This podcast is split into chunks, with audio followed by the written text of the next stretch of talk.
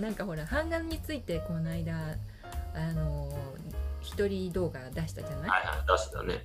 やっぱりね一般的にはね版画っていうこともねあまり知られてないんだなと思って。いや知らないよ。知らない知らない。ほとんどの人は多分そんな興味ないもんそこね。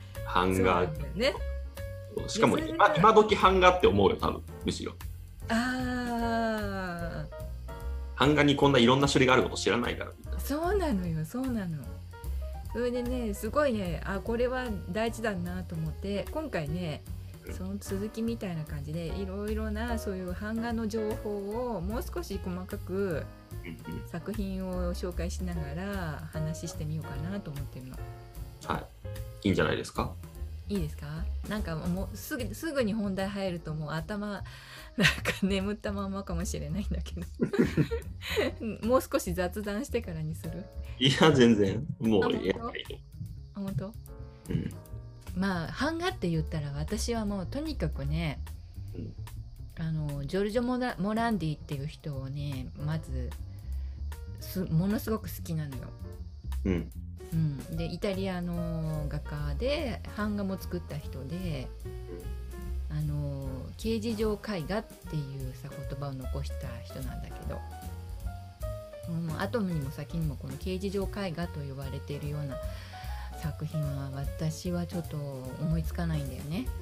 うん。であの絵画的にも重要な作家だしでこの人が、あの手がけた「エッチング」っていう作品がものすごくたくさん残っていてでそれもねただ単にこう複製としてとかなんかこう作品を広めるために宣伝のためにとかじゃなくてまたこの版画は版画ですっごくこのあの重要なものを持ってるように感じてそれは何なのかっていうのをちょっとこう杉野さんとこう話してみたいな私も一口で何ともねずっと考えてたんだけどこのところ、うん。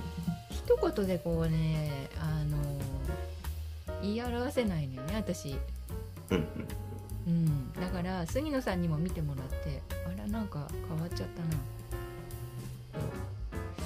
でねまあこのジョルジュ・モランディとのもあの出会いは何かっていうとうんあのー昔学生の頃に、えー、と池袋のセゾン美術館って結構さその時はさものすごくこうフューチャーしたというか知られた美術館で、まあ、デパートの美術館で、まあ、最初にこうなんていうのかな活気が出た美術館なんじゃないかなと思うんだけど、そのセゾン美術館っていうのが昔は上の階にあったんだけどで下にもねなんかあのミュージアムグッズのコーナーがあってでそこにたくさんのね見たことのないような画集がいっぱい並んでたのよね昔は。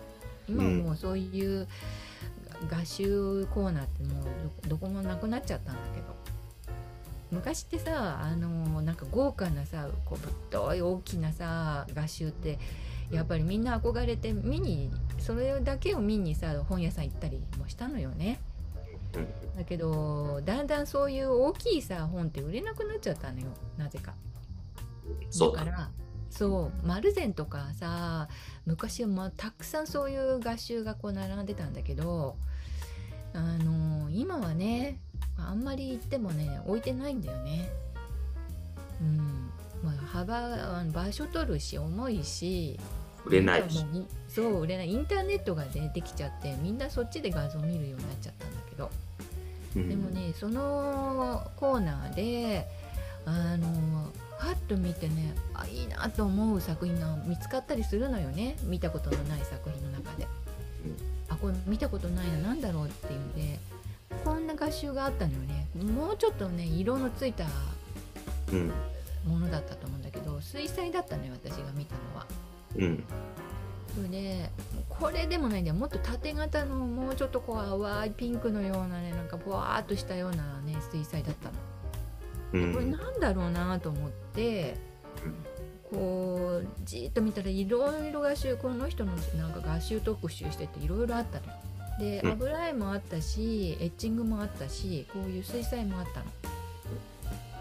うん、でこうジョルジョ・モランディって書いてあってなんかイタリア人っぽいなと思ってでそそのぐらいの気持ちで、うん、なんかこのこうこのなんかさボワーンとした感じがなんでいいのかなと思ったら私はその当時さほら禅の美術とかあの日本の美術結構関心持っててその水墨でこうぶわーってこうにじみが出てるようなものすごくいいなと思ってた時期だったのよ。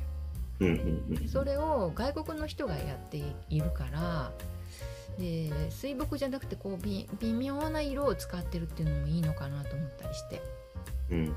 うん、でその奥にねこういう作品があるのよ日本はそもそも。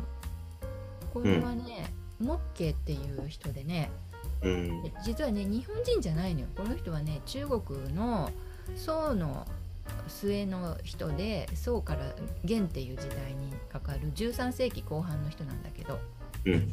この人のねこれはねもう国宝なの。日本が持ってる。うん畠山記念美術館があってね持っててね。実は国立博物館はさ国宝の模型ってないのよ。重要文化財はあるんだけどうんうんうん確かにねそういろいろ見てみたんだけど今回。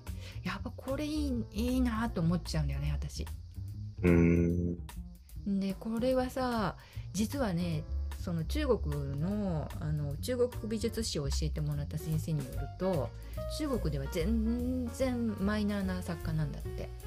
うんうん、でどうしてかっていうとやっぱりねきちんと描いてるさ絵がさやっぱりこの中国の人は好むのよね。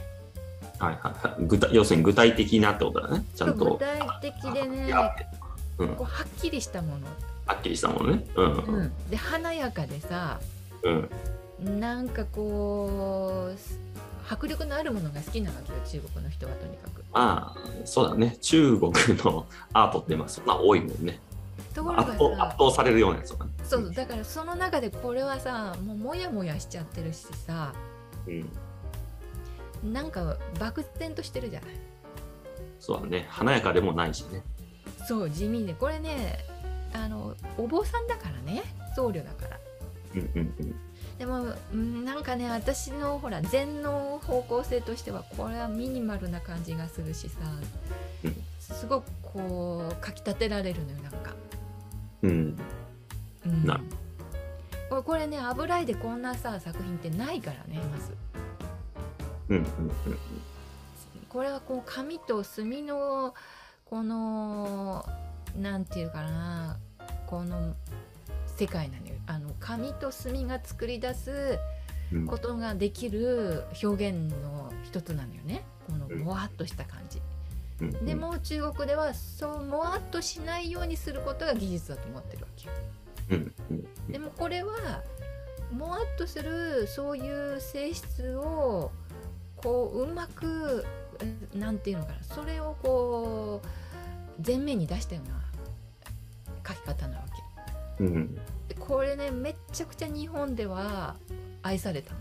この種の水墨がうん。だからやっぱ中国人のはいらないからうん。流れてきたっていうこともあるし日本人のこの湿度の高いさこの日本のこのさあの気候にものすごくこうマッチした風景なんだよね。